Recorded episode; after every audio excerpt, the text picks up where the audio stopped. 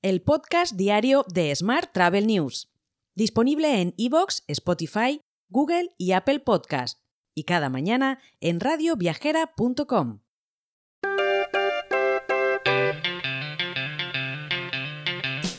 Saludos y bienvenidos, bienvenidas al podcast diario de Smart Travel News, edición 1191 del lunes 29 de mayo de 2023.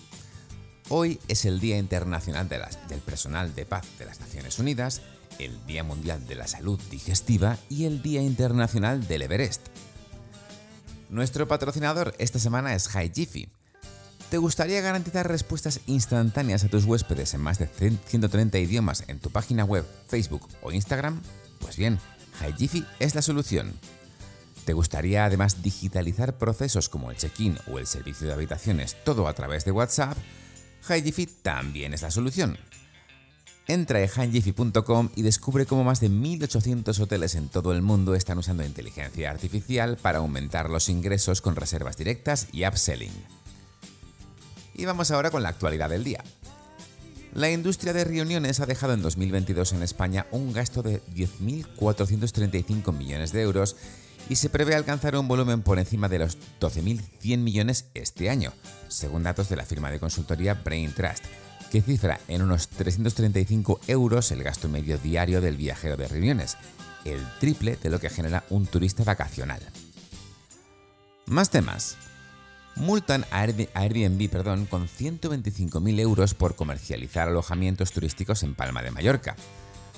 Desde el pasado mes de noviembre, el Servicio de Inspección Turística del Consell de Mallorca ha requerido a Airbnb y a Expedia que elimine todos los anuncios que se han detectado que son ilegales. Mientras, el Ministerio de Industria, Comercio y Turismo ha publicado la concesión de las ayudas del programa Experiencias Turismo España, por un importe de 26 millones de euros que serán financiados con los fondos Next Generation. Estos fondos se repartirán entre los 36 proyectos ganadores. El programa persigue mejorar la oferta de experiencias que España pone a su disposición de sus visitantes y atraer turismo de calidad. Más asuntos.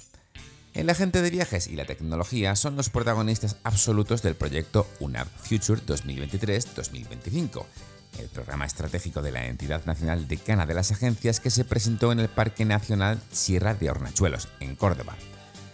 Se hizo ante una treintena, de directivos de empresas del sector, proveedores tecnológicos, entidades financieras y destinos. Más asuntos. La aerolínea Level ha cerrado el mes de abril como el primer operador del aeropuerto de Barcelona El Prat en el transporte de personas en rutas de largo radio. Según un comunicado de la compañía, Level ha transportado en abril 55.000 personas en las seis rutas que opera desde Barcelona hacia los distintos destinos que tiene en América. Hoy también te cuento que Virgin Galactic culminó con éxito un vuelo de seis personas al borde del espacio en su nave Unity, que despegó y aterrizó en el puerto espacial de Mojave en Nuevo México. Este avance es un paso para comenzar las operaciones comerciales con clientes, el vuelo se prolongó durante unos 20 minutos y tuvo como tripulantes a dos pilotos experimentados y cuatro pasajeros, todos ellos empleados de Virgin Galactic.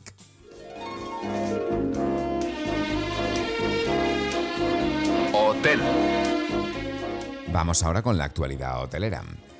El Consejo de Administración del Grupo Hotelero NH someterá a su Junta General de Accionistas convocada para el próximo 29 de junio, la reelección de su actual consejo delegado y vicepresidente de la compañía, Ramón Aragonés, como consejero ejecutivo por un periodo de tres años. Mientras tanto, Minor compra un 1,1% de NH en dos semanas y bloquea el valor en bolsa. De hecho, las acciones no se mueven de los 4,5 euros en más de una semana. Más temas. Hotelverse ha resultado ganadora de la categoría Vive 21 de los premios Emprende 21 impulsados por CaixaBank. Todo por su propuesta que permite a los clientes de los hoteles disfrutar de una experiencia inmersiva en los establecimientos y personalizar su estancia.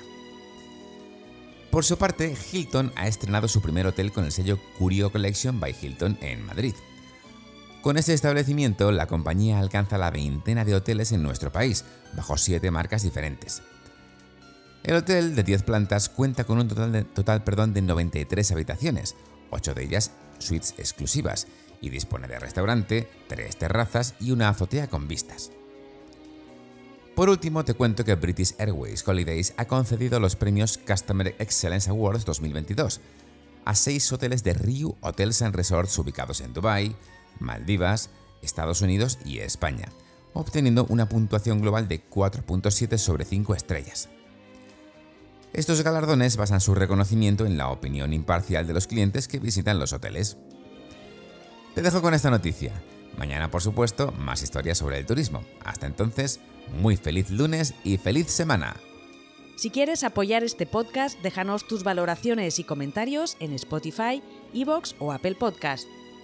Recuerda que puedes suscribirte a nuestra newsletter diaria entrando en smarttravel.news en la sección Suscríbete. También puedes recibir un mensaje con este podcast y los titulares del día directamente en tu WhatsApp. Solo tienes que añadir a tu lista de contactos el número 646-572-336 con el más 34 delante si nos escribes desde fuera de España y después enviarnos un WhatsApp con la palabra alta. Gracias por escucharnos.